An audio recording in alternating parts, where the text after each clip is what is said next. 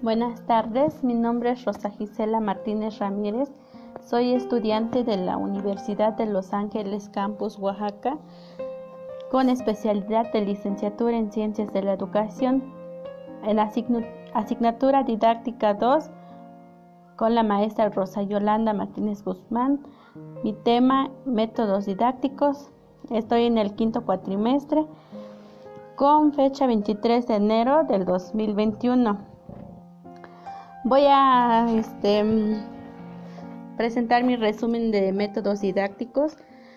Es un elemento que funciona específicamente para planeación, conducción y evaluación del proceso de enseñanza-aprendizaje. Existen modelos de instrucción que consta de cinco elementos básicos, que son los siguientes, objetivo, estrategias, materiales didácticos, evaluación y retroalimentación. En este modelo se debe de, desarrollar formulaciones claras de los objetivos, lo que obliga a reflexionar hacia dónde se quiere llegar con la instrucción. Los materiales didácticos, medios y recursos, esto se entiende que son todos aquellos medios y recursos que facilitan el proceso de enseñanza y aprendizaje que estimula la función de los sentidos para acceder más fácilmente a la información de actitudes y valores. En un medio o recursos de instrucción se distinguen por dos aspectos. El aspecto intelectual, que es la, la organización y estructura didáctica pedagógica del mensaje o contenido que se va a transmitir. El aspecto mecánico. Estos son materiales como la maquinaria y el equipo necesario para materializar el mensaje. Como educador, debe ser capaz de manejar los factores de, de la instrucción para organizar el contenido del mensaje de acuerdo con la estrategia de aprendizaje.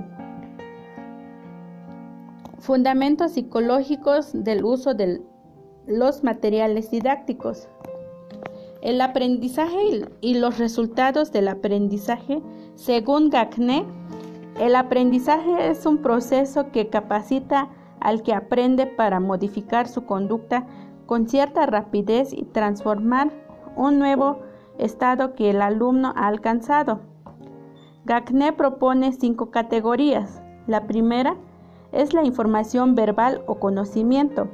Esto se relaciona con información almacenada en una memoria a largo plazo. La segunda, habilidades intelectuales. Aquí el alumno presenta diferentes habilidades, como por ejemplo en las matemáticas, expresiones o canciones, etc.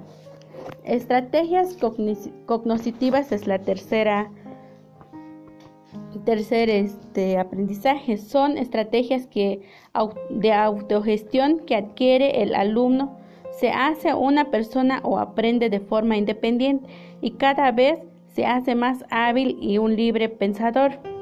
La cuarta, actitudes. Son los valores que modifican la conducta del individuo en relación con personas o los eventos. La quinta, destrezas o motoras destrezas motoras, perdón, son capacidades aprendidos ligados a una conducta cuyos resultados se reflejan en la rapidez, la precisión o la uniformidad del movimiento corporal. Los materiales didácticos integran el proceso de instrucción. Es necesario tener presente la selección como en la aplicación y saber con claridad qué tipo de resultado de aprendizaje se espera y a qué etapa de aprendizaje se van a dirigir los materiales didácticos. Gracias maestra, es toda mi participación.